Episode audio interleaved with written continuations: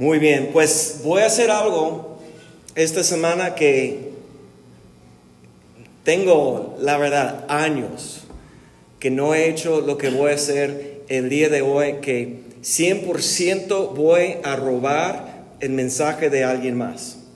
100%. A, a, ver, y vamos a ver después la reacción de, de, de ustedes si prefieren que voy buscando robar a mensajes de los demás más frecuentemente, pero hoy la, la, lo que pasó es, yo estaba en el Congreso de Pastores en Houston, el apóstol Darío llamó a las pastoras para ir a Houston la semana pasada, entonces fui y en una parte pues, pues fue una batalla para, irme, um, como estaba debatiendo si debo ir, si debo gastar y todo eso, pero pues mi esposa me dijo, yo voy a comprar tu vuelo y, y yo creo que quería que, que, vaya, vete de la casa, ya dame espacio, algo, no sé, pero entonces ella tenía uh, un boleto que me, me regaló, entonces fui y fue una bendición.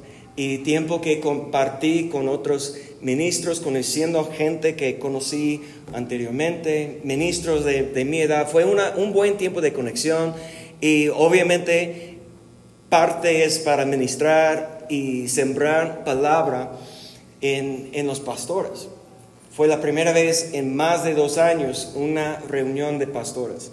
Entonces fui y la verdad disfruté 100%. Um, estoy muy agradecido que el apóstol Darío nos llamó para hacer eso. Pero él, como, como siempre, él, él, vamos a usar la palabra, presidente de Gracia Internacional, en, en, que está encargado de, todas las, iglesias de inglés, es, es un um, hombre, un pastor, se llama Steve Riggle y he escuchado sus, él compartir la palabra anteriormente y disfruté mucho lo que él compartió con nosotros. Pero Darío, el apóstol Darío invitó a alguien que, que no conocí, que también es parte de, del ministerio, liderazgo de Gracia Internacional. Si no sepas que Gracia Internacional es, es como la cobertura del apóstol Darío. Él fue cuando recibió um, estar encargado de, de, la red de las iglesias de Cristo Centro, de que anteriormente abajo de su padre era la cruzada, que él fue buscando a alguien para unir con ellos, para dar cobertura a él como ser su pastor, entonces para dar cuentas a alguien y, todo eso. Entonces ellos aprovecharon a, a, poner a él encargado de todas las iglesias de, de ellos, de gracia, um, de habla español. Entonces él como hizo una unión entre Cristo Centro, la red de las iglesias de, del apóstol Norman, con Gracia Internacional. Entonces, ese ministro era un hombre que fue por muchos años de su vida, se llama Stu Johnson. Y no era pastor o ministro, él era en, las, um, en el ejército de Estados Unidos, un rango alto que fue su carrera. Y cuando estaba saliendo de, de eso es cuando Dios comenzó a abrir puertas en su vida para mostrarle que él ya va a servir al Señor en el ministerio. Pero ya es un hombre grande. Yo imagino que más o menos como la edad de mi papá, alrededor de 80, si, si, si, está escuchando, no quiero ofenderle si estoy subiendo, pero yo, pero va, caminaba con un bastón que tenía un problema con una rodilla, subió al altar y sentó para compartir la palabra. Y, lo que me gustó es algo que me encantó fue la manera que habló. Era como, como, como un padre debe hablar con sus hijos. Fue tranquilo, como nunca intentó de llamar nuestra atención gritando o haciendo un show.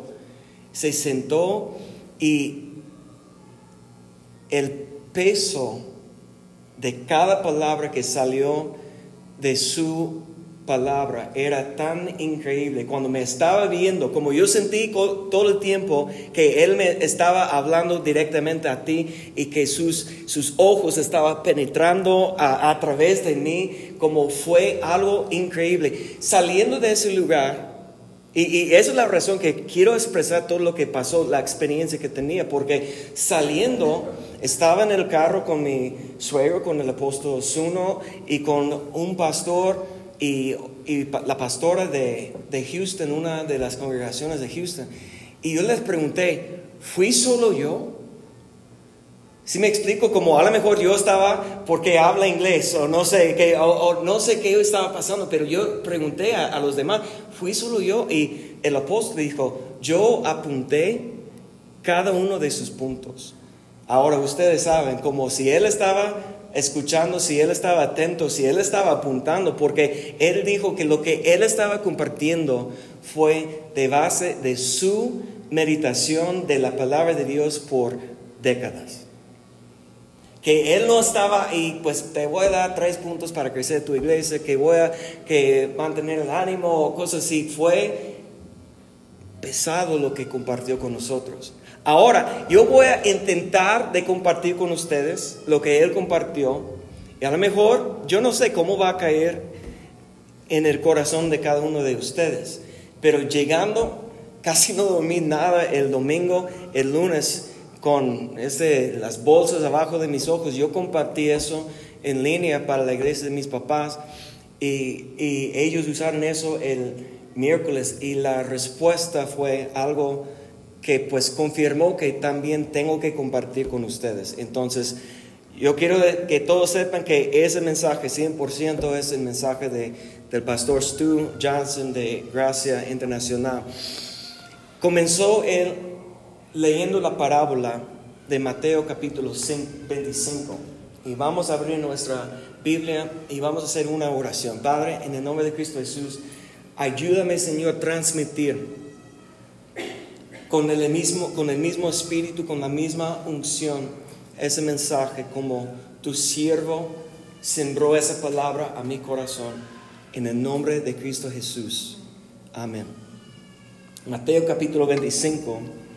Sabemos eh, que son las últimas parábolas que Jesús estaba enseñando antes de su crucifixión.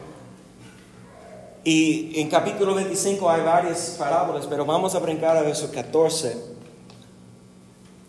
y leer, la parábola de los talentos.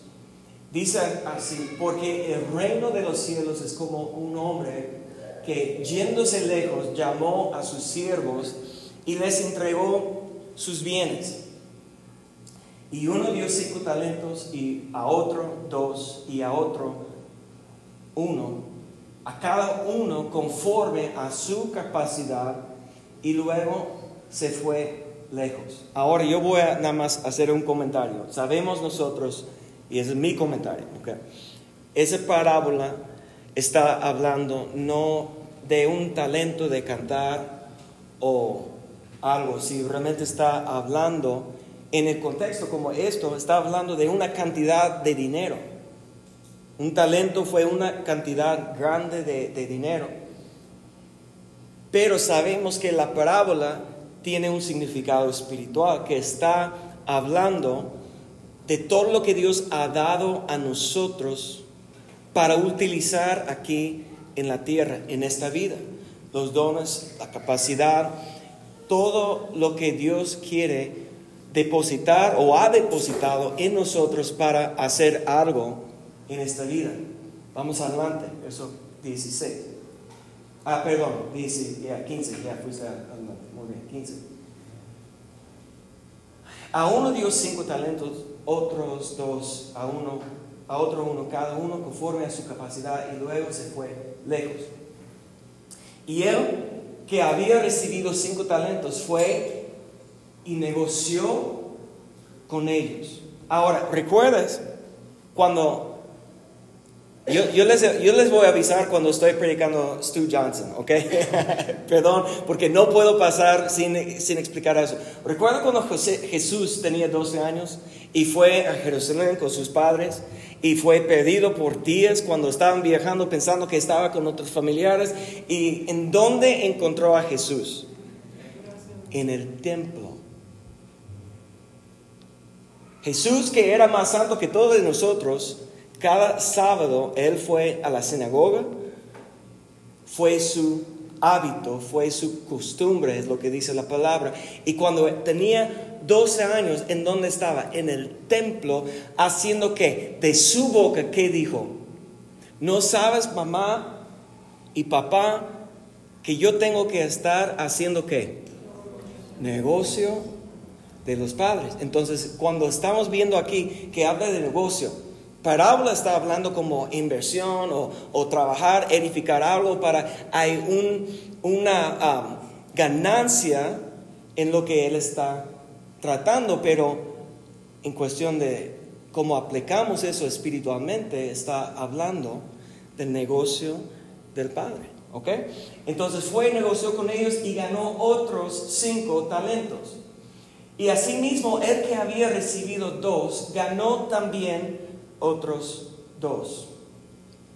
Pero el que había recibido uno fue y cavó en la tierra y escondió el dinero de su Señor. ¿En dónde escondió el dinero?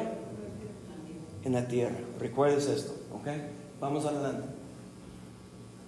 Y después de mucho tiempo vino el Señor de aquellos siervos y arregló cuentas, pidió cuentas de ellos. Y llegando él que había recibido cinco talentos, trajo otros cinco talentos, diciendo, Señor, cinco talentos me entregaste, aquí tienes, aquí tienes, he ganado otros cinco talentos sobre ellos. Y su Señor le dijo, bien, buen siervo fiel. Sobre poco has sido fiel y sobre mucho te pondré entra en el gozo de tu Señor. Y llegando también el que había recibido dos talentos, dijo, Señor, dos talentos me entregaste, aquí tienes, he ganado otros dos talentos sobre ellos. Y su Señor le dijo, bien, buen siervo y fiel, sobre poco has sido fiel, sobre mucho te pondré, entra en el gozo de tu Señor. Pero llegando también el que había recibido un talento, dijo, Señor, fíjate lo que dice, te conocí, que eres hombre duro, que sigues donde no sembraste y recoges donde no esparciste, por lo cual tuve miedo y fui, escondí tu talento en la tierra. Ahora, mira, ven bien dijo tu talento. Eso es un clave. Fui, escondí tu talento en la tierra, aquí tienes lo que es tuyo. Respondiendo el, su señor le dijo, siervo malo y negligente. Los otros dos siervos, ¿cómo respondió el Señor? Bien, buen siervo y fiel. Entonces, mira, podemos ver que esa es la contraparte de buen siervo fiel. La contraparte es siervo malo y negligente. Mira, ¿perdió lo que su Señor le dio? No. Le entregó exactamente lo que su Señor le ha dado. No perdió nada. Pero fue negligente de no hacer el negocio de su Señor. De no negociar como su Señor estaba esperando. Y por eso su Señor le llama malo porque era negligente.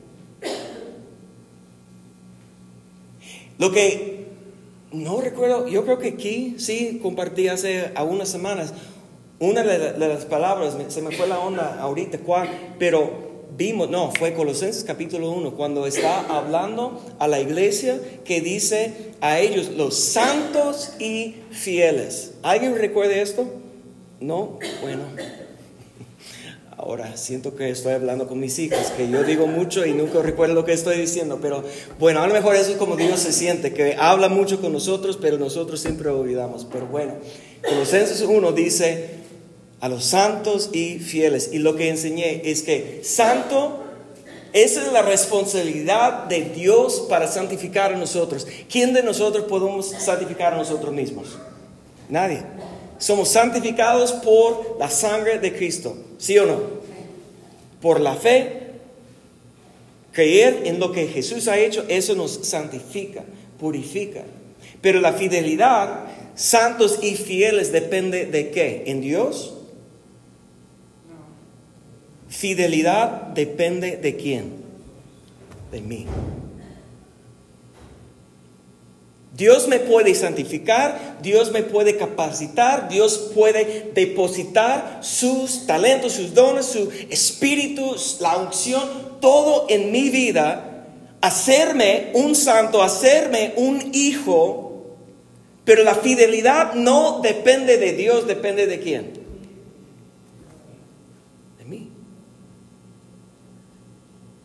Entonces, el hecho que fue negligente es la razón que su Señor le dice, le llama malo.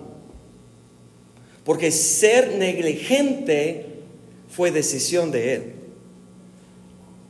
No fue por falta de algo de parte de su Señor. Su Señor le llama siervo malo y negligente. ¿Sabías que ciego donde no sembré y recojo donde no esparcí? Y por tanto debías haber dado mi dinero a los banqueros y al venir yo hubiera recibido lo que es mío con... Mira, Dios quiere crecimiento, sí o no. Dios quiere un aumento en lo que ha depositado en sus siervos, sí o no. Dios quiere fruto, sí o no. No quiere solamente lo que ha entregado, quiere más. Puede decirlo, eh, di, esto, Dios quiere más. Hoy estaban cantando en Zamora, quiero más de ti. ¿Cuántas, ¿Cuántas veces hemos cantado eso, hemos dicho eso? Señor, quiero más de ti, quiero más de ti, quiero más de ti. Y cuando Dios está diciendo a nosotros que quiere más de nosotros. Amén o ay de mí. Eh, es, que todavía es mi sermón. Eh, voy a, ahorita, dame un momento más y ya voy a, lo que Stu Johnson va a ser mejor. Confíame. Pero mira, vamos adelante, verso 28. Quitarle pues el talento y darlo al que tiene 10 talentos, porque al que tiene le será dado y tendrá más. Y al que no tiene, aún lo que tiene le será quitado y al siervo, mira, ahora, al principio dijo siervo malo y negligente, pero ahora que dice siervo inútil.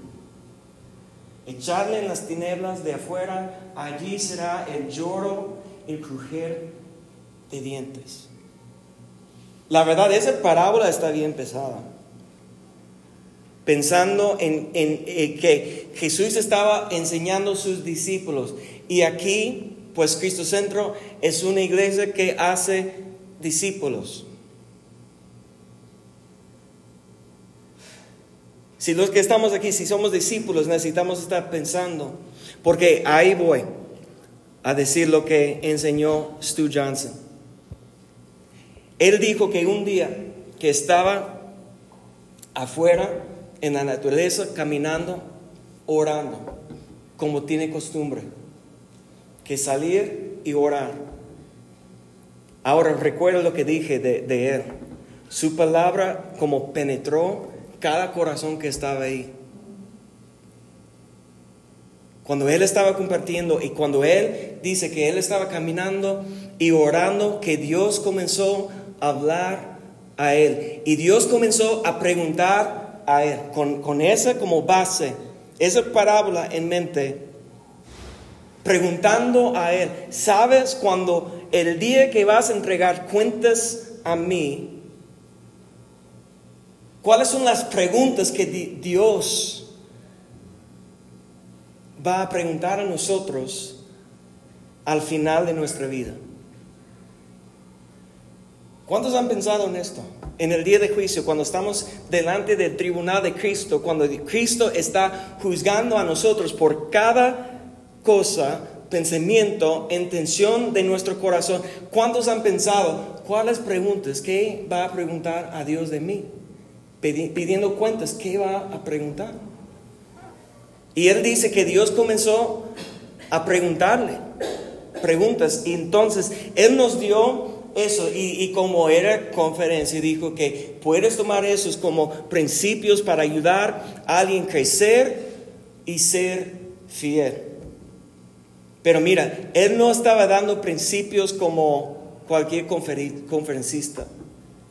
Él está revelando una plática que Dios tuvo con él. Y la primera pregunta, si quieren apuntar, o les puedo enviar en WhatsApp las, notas, pero pues mira, su comentario sobre esa parábola, primeramente, dice que él piensa que la persona o la iglesia de un talento en la parábola habla de alguien que Dios quiere usar, que alguien que Dios quiere que crezca, quiere que puede hacer más pero todavía no está haciendo nada. Es ese que recibió un talento.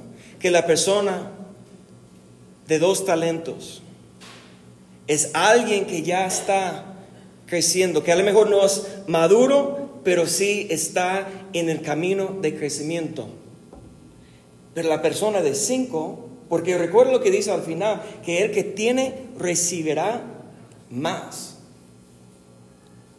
que Él representa el maduro, que ya está creciendo, que quiere crecer en su fe, su confianza en Dios, más que, que, quiere que más del poder de Dios está fluyendo a través de su vida y que quiere crecer en su esfera de influencia. Esa es la persona de cinco talentos. Pero él comenzó diciendo esto, no menosprecias las cosas pequeñas. Ustedes ya bien saben que Dios ha dado a cada uno de nosotros un ministerio, algo que tenemos que cumplir aquí en la tierra. Y no debemos menospreciar las cosas pequeñas. Y dijo esto, escuchen esto, y no celebras cosas grandes. Porque muchas veces, mira, mira, esa iglesia es tan grande. El éxito o su negocio está creciendo o lo que sea, podemos ver algo grande y luego, luego, ¿qué es el pensamiento? Que ellos tienen la bendición de Dios, ellos tienen éxito porque son mejores o algo, pero Él dice que no debemos celebrar lo que es grande ni menospreciar lo que es pequeña, ¿Por qué? Dios juzgará la fidelidad y no del tamaño.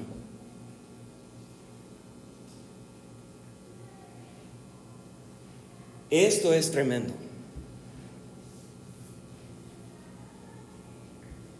Recuerda lo que Dios va a juzgar es tu fidelidad. Hace unos momentos estaban cantando tu fidelidad, hablando a Dios, su fidelidad. Dios siempre ha sido fiel. Aun cuando éramos no fieles, Dios siempre es fiel.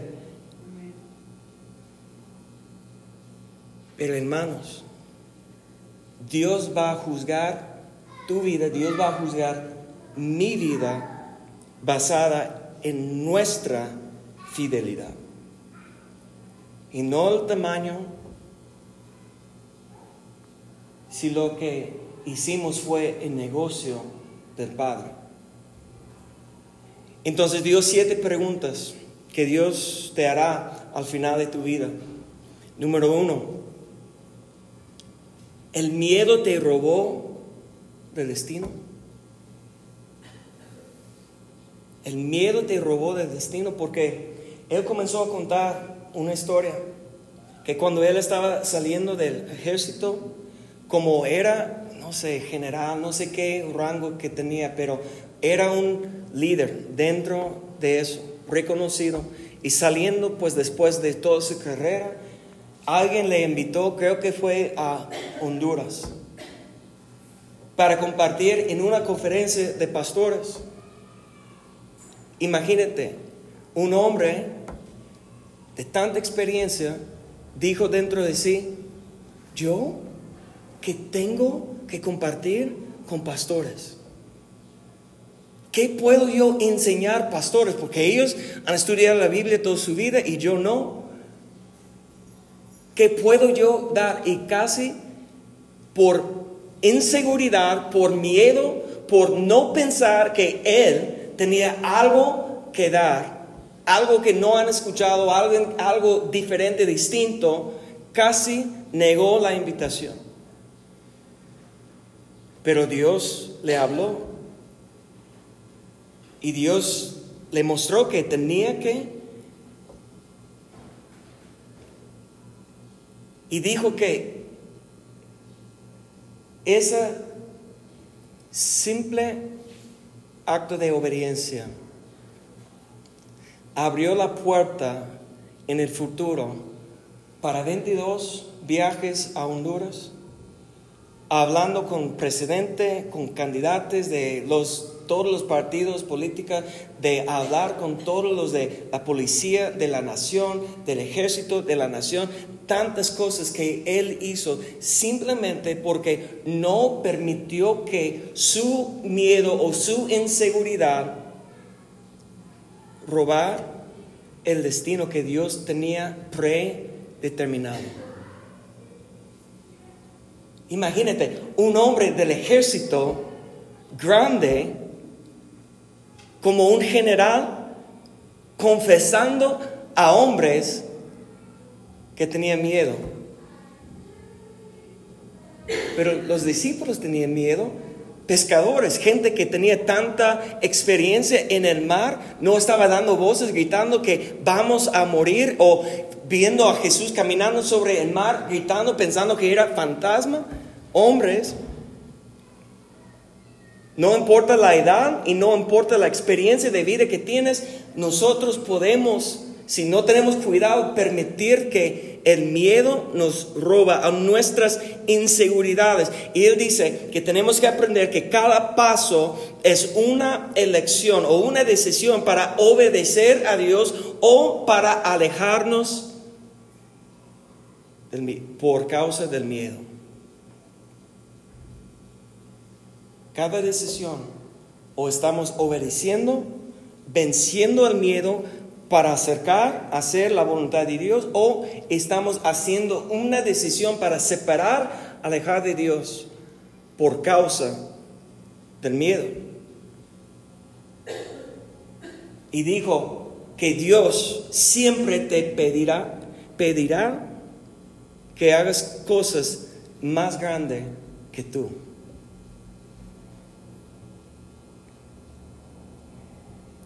Yo recuerdo ahora, estoy hablando yo.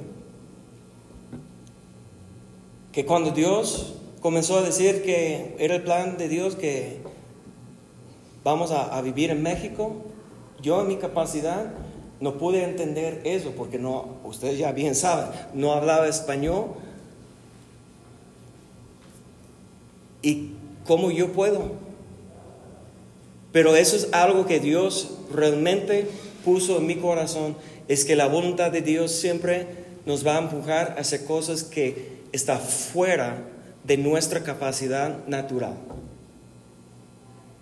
Porque en ese entonces yo estaba haciendo todo lo que era posible dentro de mi capacidad. En ese entonces estaban ofreciéndome ser pastor de iglesias con edificio, con casa, con, pues, salario, probablemente que no, pero mínimo algo, algo ahí que me estaba ofreciendo cosas para seguir creciendo, porque los líderes en mi vida están viendo una capacidad mayor, pero Dios dijo que eso no era suficiente, que tenía que, probablemente porque soy tan duro de cabeza, hablando de eso, tan duro de cabeza yo que necesitaba estar tan lejos de mi zona de confort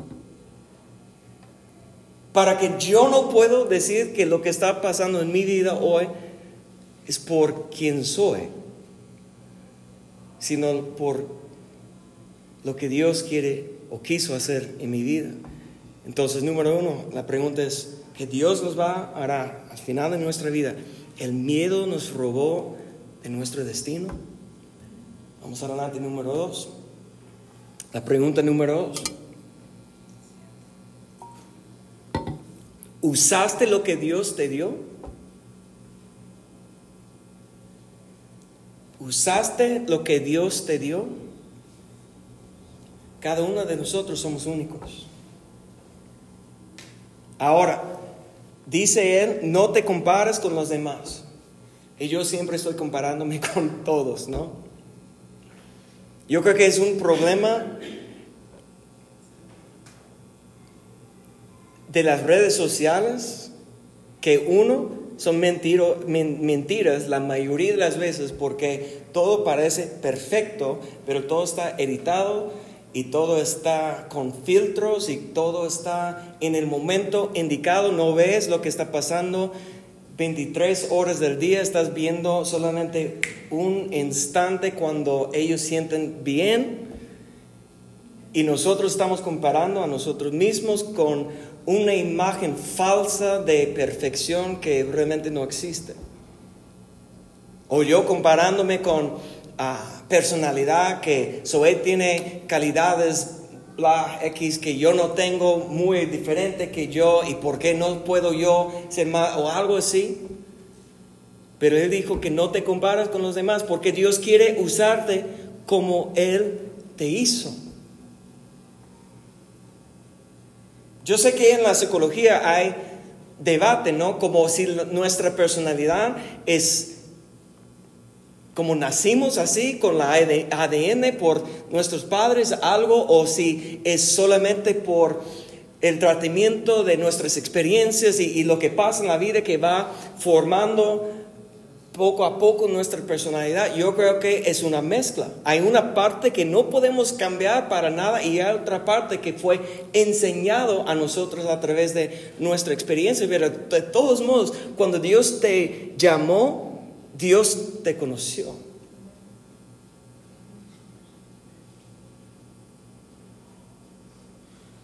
Y Dios quiere usarte.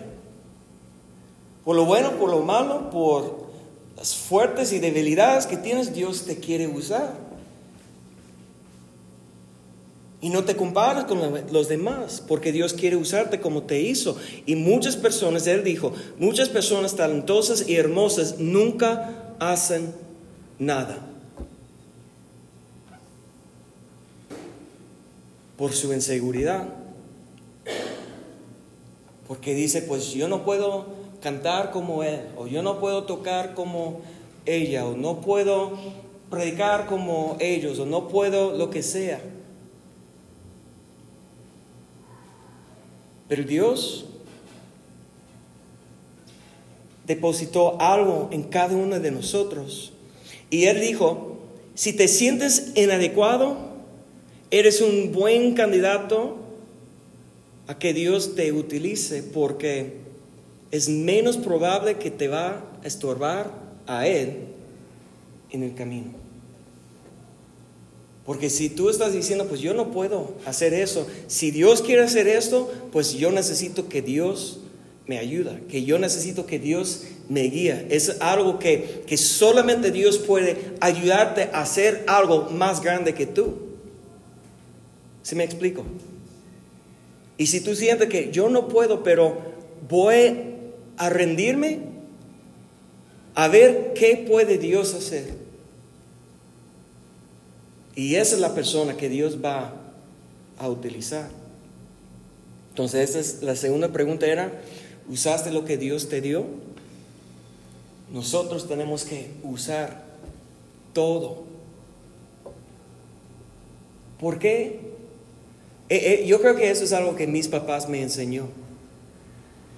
Porque desde, desde niño en la iglesia, cuando necesitaban ayuda con los bebés, yo estaba ahí. Cuando necesitaba ayuda con los niños, yo fui. Cuando necesitaba ayuda con los jóvenes, yo fui. Cuando necesitaba alguien, pues en la música, pues mis papás por fuerza me enviaron a clases de piano. Nunca quise. Yo renuncié de las clases de piano cuando fueron de, a viaje de Texas. Porque no quise. Pero cuando ya mi hermano no estaba ahí para tocar, ¿quién fue? Yo. Ofreciendo hacer todo usando las capacidades que Dios me ha dado. Diciendo que Dios úsame. Yo creo que eso fue una de las oraciones más comunes en mi vida. Dios úsame. Vamos adelante. Pregunta número tres. ¿Tomaste decisiones sabias? Pregunta número tres, ¿tomaste decisiones sabias? Pues piensa en, todas las decisiones que has hecho en tu vida. A veces la verdad me da vergüenza de varias decisiones que he hecho que tenía consecuencias porque fueron errores, aun cuando Dios me estaba guiando para no hacer esa decisión que yo, otra vez, por mi cabeza duro, diciendo hacer lo que yo quería y no fue sabia. Y él dijo a los pastores que la única manera, solo a través de la oración y la palabra de Dios, tomando tiempo en la palabra de Dios, puedes tomar una decisión sabia. Y él dijo a los pastores que la mayoría de los pastores, la única vez que abre su Biblia para leer la Biblia es cuando están preparando su mensaje. Que no lee la Biblia. Que no ora. Solamente Dios, dame un mensaje. Ahora, si es la condición de los pastores, ¿qué es la condición de la gente?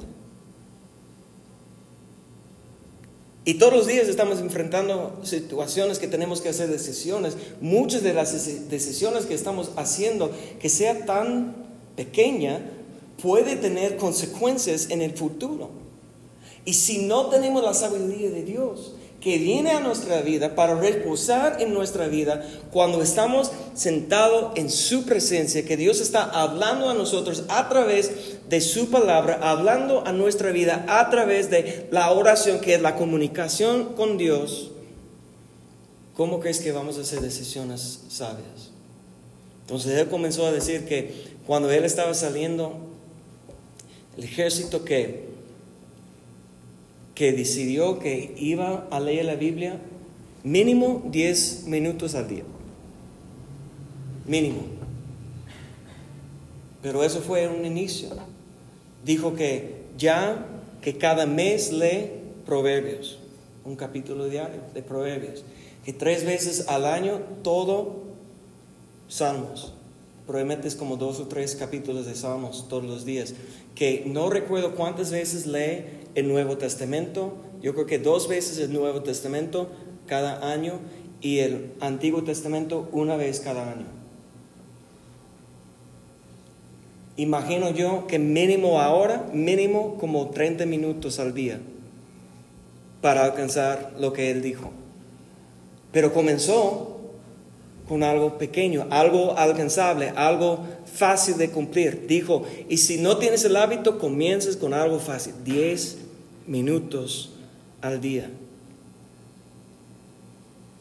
Sentado, con la Biblia abierta, y comunicando con Dios para que Dios pueda guiarte en las decisiones, porque va a preguntar a cada uno de nosotros si tomamos decisiones sabias. Número cuatro. Pregunta número cuatro. ¿Usaste tus talentos, dones, para glorificar al Señor o para hacerte quedar bien como una buena apariencia? ¿Usaste lo que Dios te dio para glorificar a Dios? Prácticamente para glorificar a ti mismo.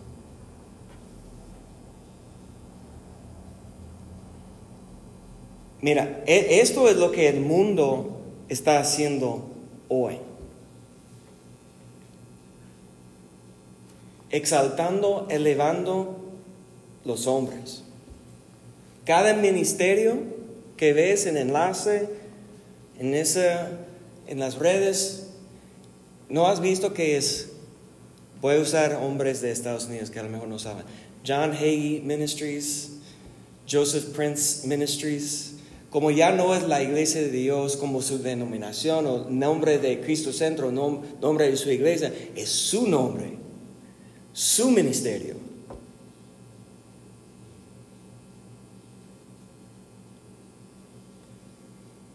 ¿Y quién está recibiendo la gloria? Y dijo que nosotros necesitamos salir de, del como no estorbar lo que Dios quiere hacer, no robar la gloria de Dios.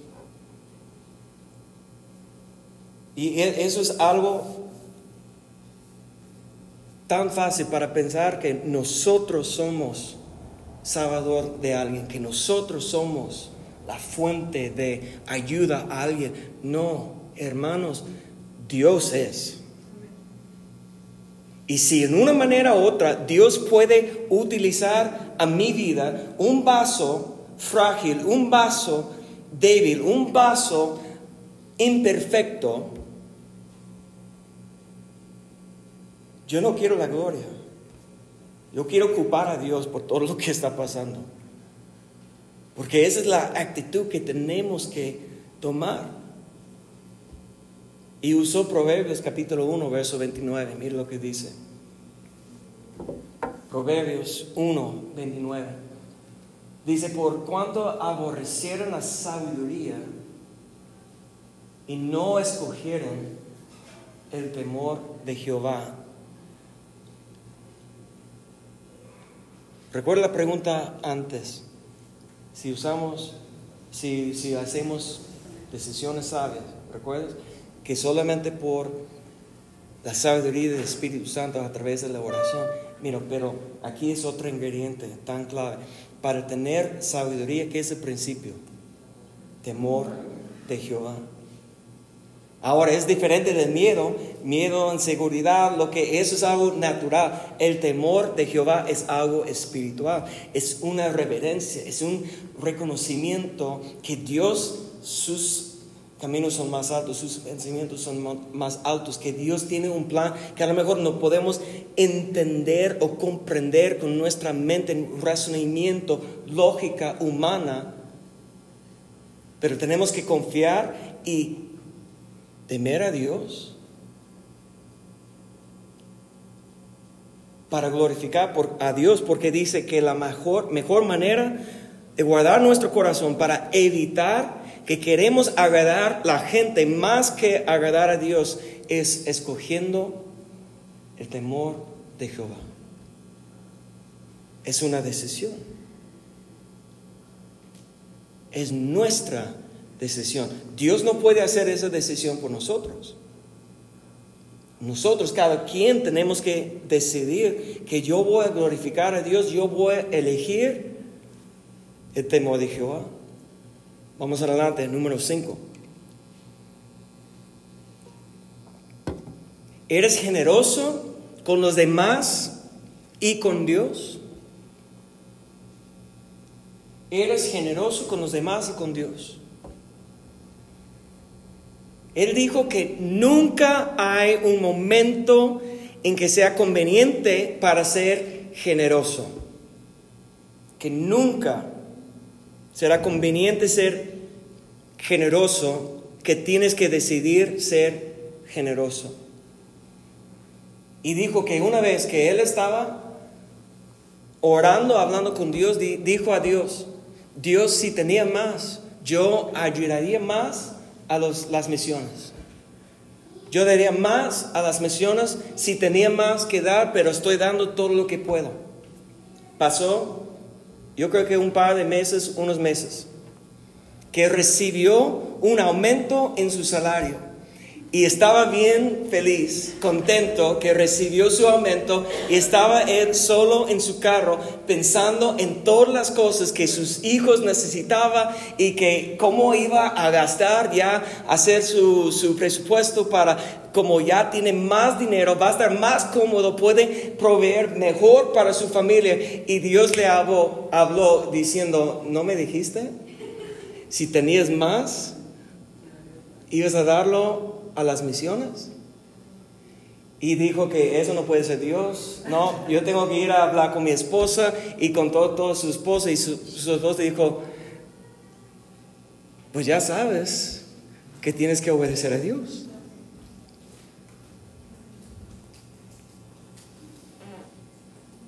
Que nunca será conveniente decidir ser generoso con Dios ni los demás, porque dice que normalmente te pide que compartes con alguien, alguien más, algo que tú necesitas.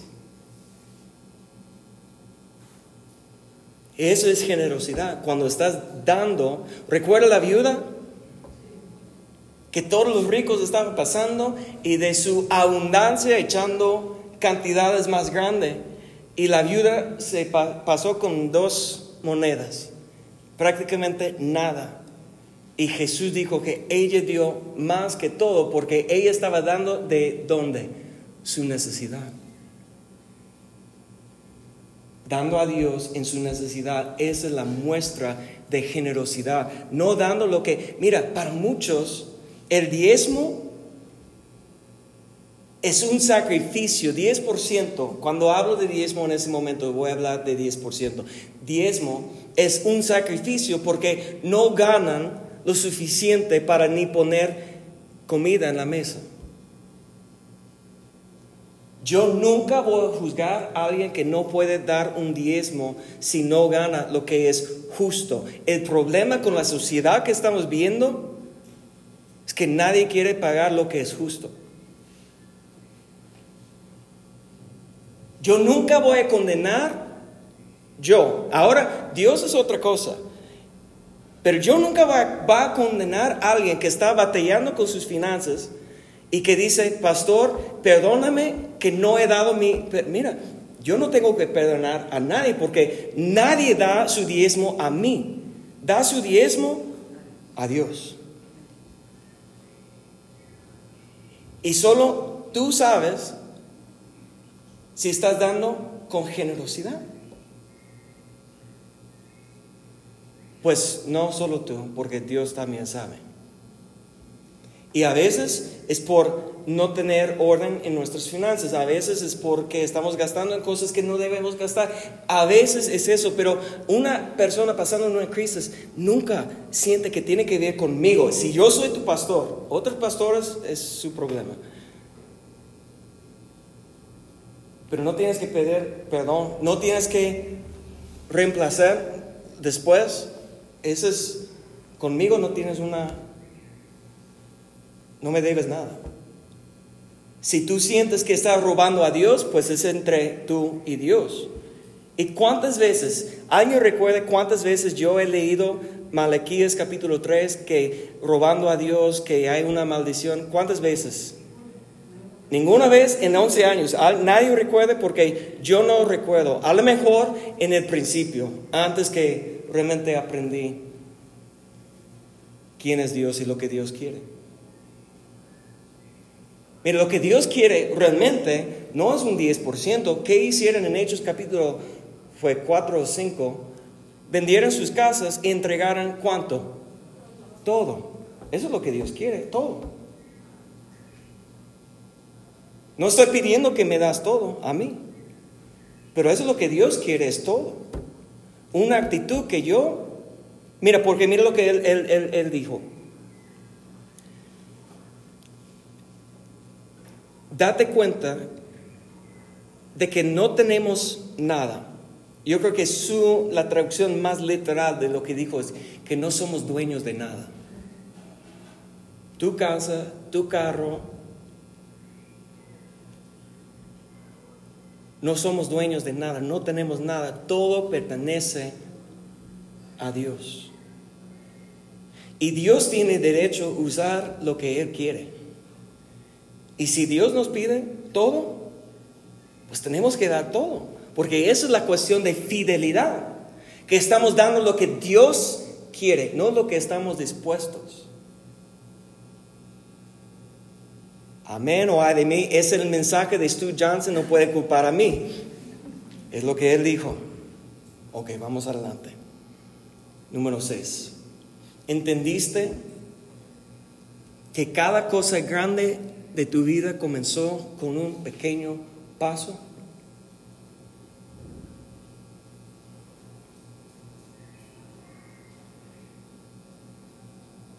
Cuando terminaste la universidad, después de 24 años, ¿cómo es posible que lograste ese logro?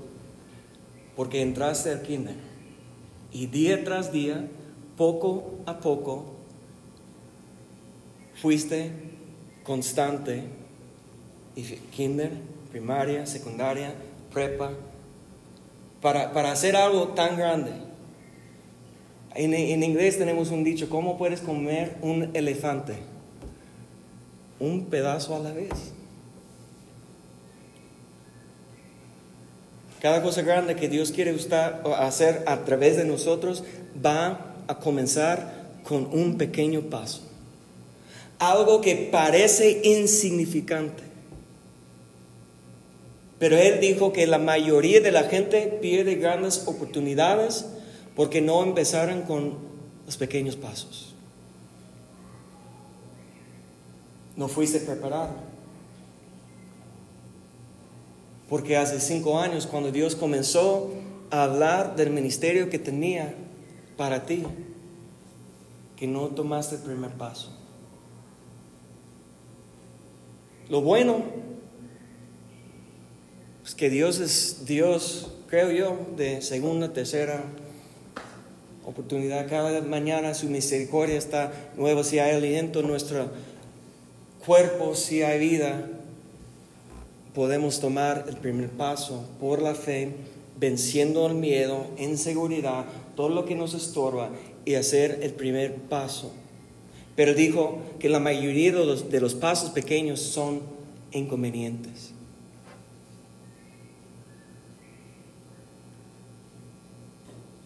¿Quién dijo que la voluntad de Dios será fácil?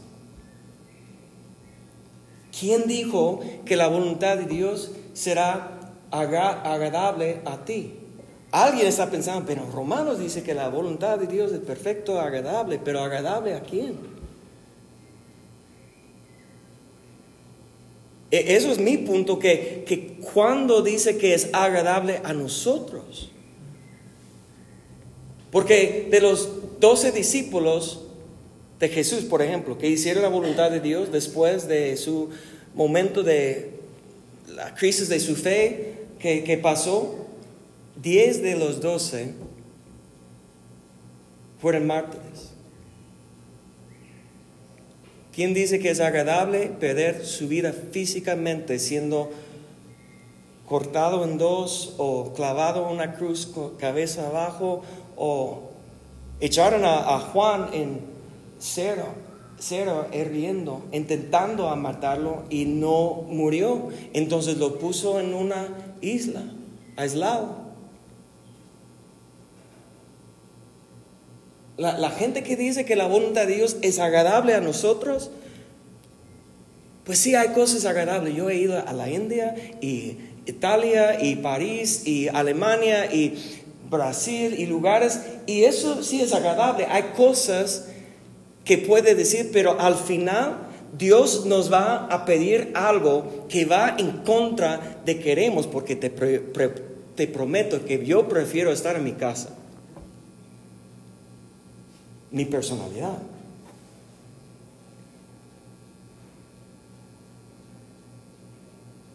Yo no sé si qué más Dios va a pedir de mí, pero yo no tengo la idea que la voluntad de Dios es igual a mis sueños, a mis deseos, porque Jesús dijo que si quieres ser mi discípulo tienes que negar a sí mismo. Esa es una buena mezcla entre mi sermón y lo que enseñó Stu Johnson, pero, pero espero que están recibiendo. Dice que la mayoría de los pasos pequeños son inconvenientes, pero muchas oportunidades vendrán detrás de pequeños pasos de obediencia.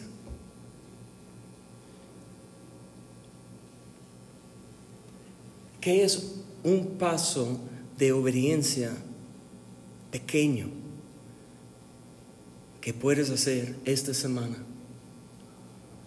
para responder a esa pregunta porque Dios nos va a preguntar. Y número siete, tengo que terminar.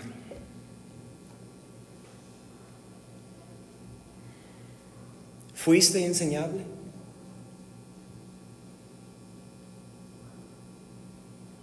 ¿Fuiste enseñable? Yo sé, voy a confesar una vez más, cabeza dura que tengo, que a veces estoy seguro que yo tengo la razón, que estoy seguro que yo sé, que he leído, escuchado, he aprendido o que yo sé más que... Y no me digas. Pero tenemos que ser enseñables. Y él dijo que no importa qué fuente use Dios.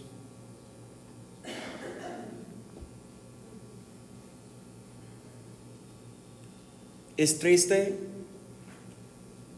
que en la mayoría de las iglesias, cuando la gente sepa que el pastor no estará predicando, que mucha gente va a quedar en casa. Que no tiene confianza que Dios puede hablar a través de Nidia, o a través de Gumis, a través de Mario, a través de cualquier persona.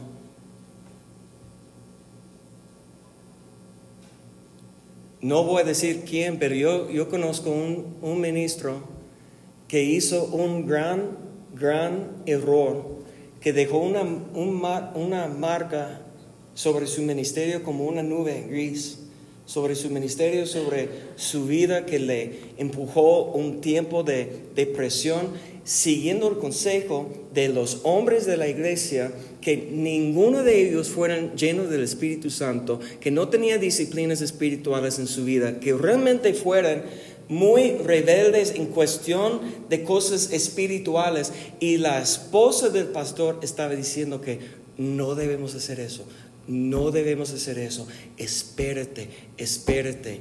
Y prácticamente como un buen hombre dijo, yo soy la cabeza, yo voy a hacer lo que yo creo que es correcto, aun cuando era Dios hablando a través de su esposa. Si Dios puede hablar a través de un burro, no puede hablar a través de la esposa, mucho más, mucho más. Eh, no estoy menospreciando las mujeres. De, hecho, lo que estoy diciendo es que el hombre no, no debe pensar que Dios no hablará a su vida a través de su esposa. Yo creo que como somos unos, a veces uno, que a veces ella será la manera principal que Dios quiere hablar en nuestra vida.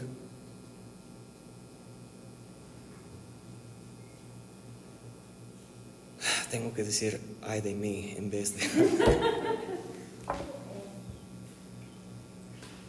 Pero los proverbios, mira, Proverbios capítulo 1, verso 7. Mira lo que dice. Principio de la sabiduría es temor de Jehová. Los insensatos desprecian la enseñanza o la instrucción.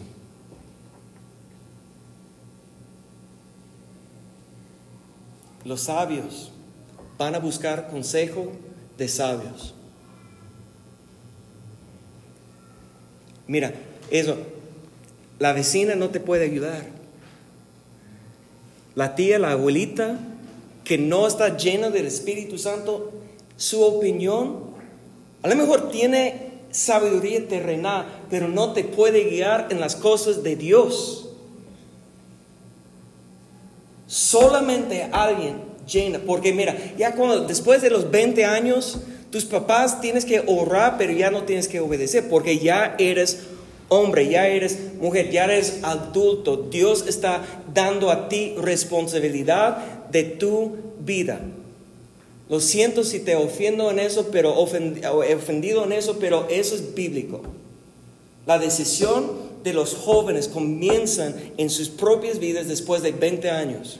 La maldición de, del pueblo de Israel, quien fueron maldecidos cuando por la rebelión en, en, el, en el desierto con Moisés, cuando salieron de Egipcio y cuando fueron la rebelión y Dios dijo que a partir de esta edad no van a entrar en la, en la tierra prometida. 20 años. Todos los que fueran menor de 20 no recibieron la maldición, porque ellos fueron bajo la autoridad de sus papás, pero a los 20 años y adelante son adultos. Sus decisiones Dios juzgó por sí mismo. Pero recuerda que Caleb, ¿y quién era el otro? Ah, Josué. Mayor de 20 años, pero porque ellos fueron fieles a Dios, entraron en la, en la tierra prometida. Dios juzgó cada uno arriba de 20. Y yo sé que eso va en contra de la cultura. Lo siento, es la Biblia. No sé por qué estoy diciendo eso. Pero son los sensatos que no, no me digas nada, no me enseñes. ese, ese chavo, recuerdan cuando llegué aquí, era bien chavito yo, que no tenía canas todavía. No, sí, no tenía pelo, pero de todo, mira, no tenía canas, que era muy joven. Y mira lo que los 10 años, 11 años ha hecho a mi vida. Pero mucha gente pensaba, pues ese chavo no me puede ser pastor. Recuerden que la iglesia estaba creciendo y de repente más de la mitad se fueron. Bueno, yo me quedé aquí. Espero que puedo enseñar a alguien algo. Espero que todavía estoy buscando consejo, enseñanza para aprender y seguir creciendo porque al final Dios va, a preguntar si fui enseñado. A través de cualquier manera que Dios quiso hablar a mi vida. Y para terminar, fue a 2 de Corintios, capítulo 5, verso 10.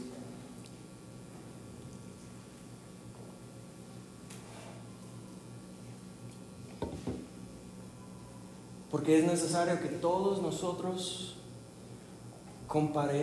para que parezcamos ante el tribunal de Cristo, para que cada uno reciba según la gracia. ¿Así dice? Según el amor de Dios, según la misericordia de Dios, porque eso es lo que todos están confiando, que no habrá juicio sobre los hijos de Dios, que no habrá un juicio sobre el cristiano por, porque la gracia, porque el amor que Dios, no, pero ¿a quién dice? Es necesario que todos nosotros, ¿quién está hablando? ¿Un pecador?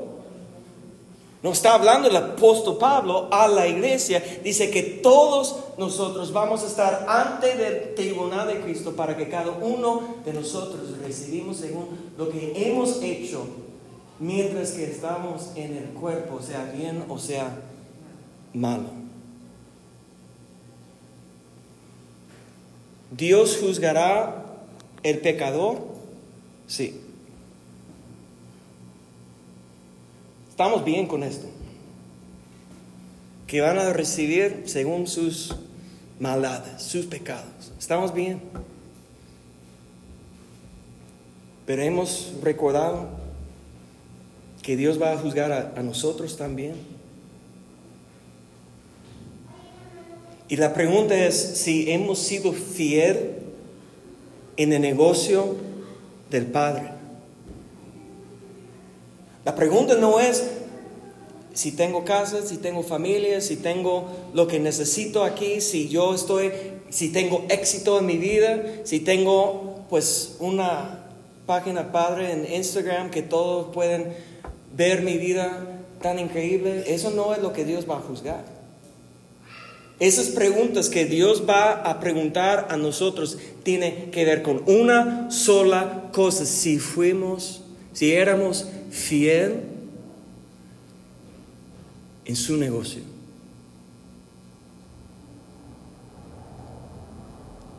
En lo que Él nos llamó a hacer. No que lo que yo amo, y wow, creo que Dios está llamándome a hacer exactamente con lo que yo amo. ¿Sabes cuánta gente están engañados por sí mismo? No sé cuántas veces el apóstol Pablo habla y también Santiago habla de que no os engañes a ti mismo. Que no necesitamos el diablo para engañarme, no necesito un falso profeta para engañarme. Yo puedo engañar a mí mismo cuando, qué bonito, que Dios quiere exactamente lo que yo quiero. Lo que me hace cómodo,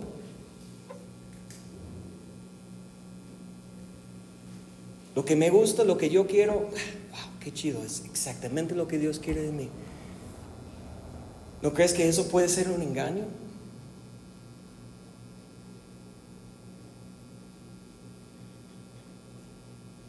Yo no sé, cada quien tiene que conocer la voluntad de Dios por su vida. Cada quien tiene que conocer el plan de Dios para su vida. Pero seguramente Dios va a juzgar a nosotros por lo que hemos hecho en este cuerpo, sea bueno o malo.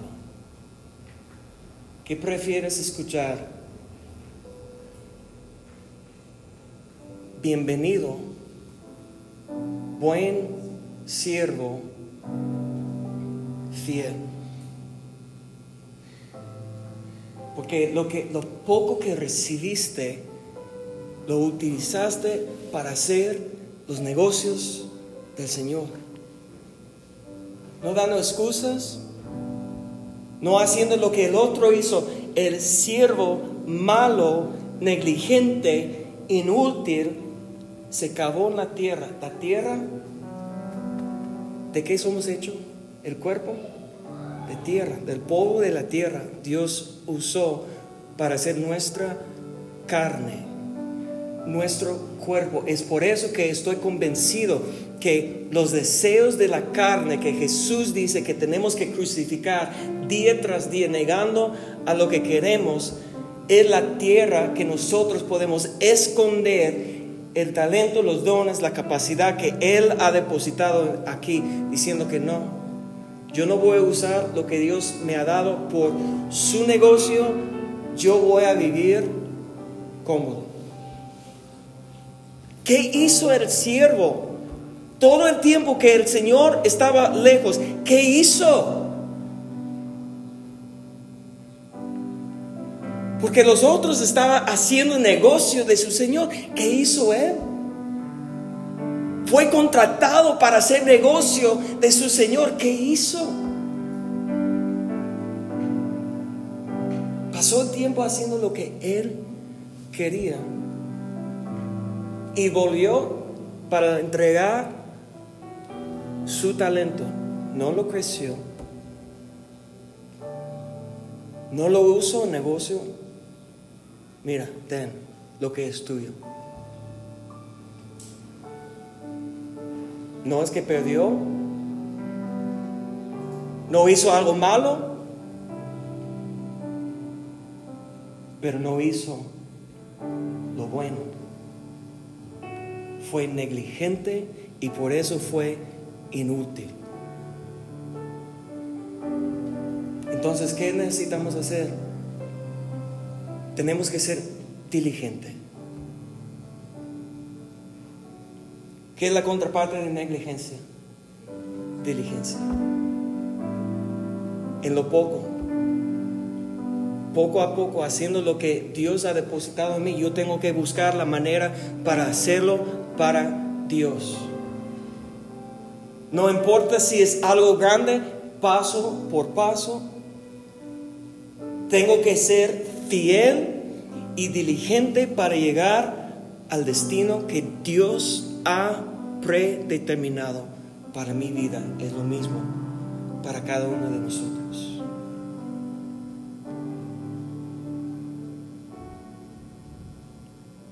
Padre, en el nombre de Cristo Jesús.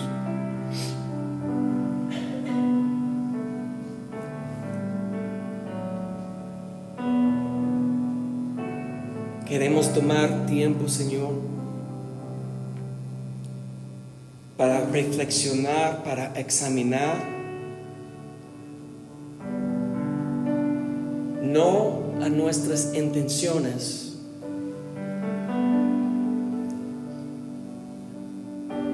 nuestras buenas intenciones, sino a nuestras acciones. ¿Qué estamos haciendo? Sacrificando para ser obediente al llamamiento que nos ha llamado, a la misión, a la tarea, al ministerio que tenemos que cumplir aquí en la tierra mientras que tenemos ese momento, lo que se llama vida, que es como un vapor que un momento está y desaparece.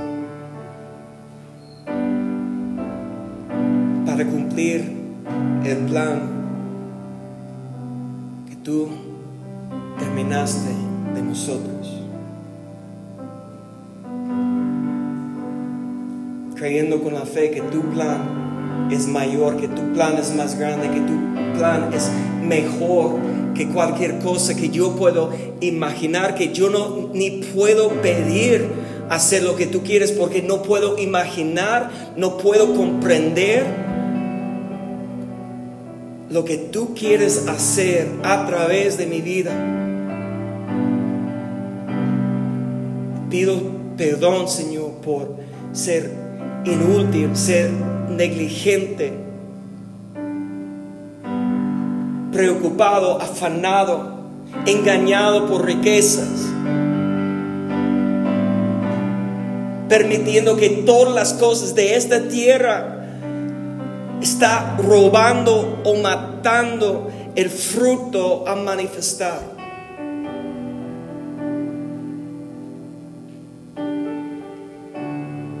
Ten misericordia, Señor.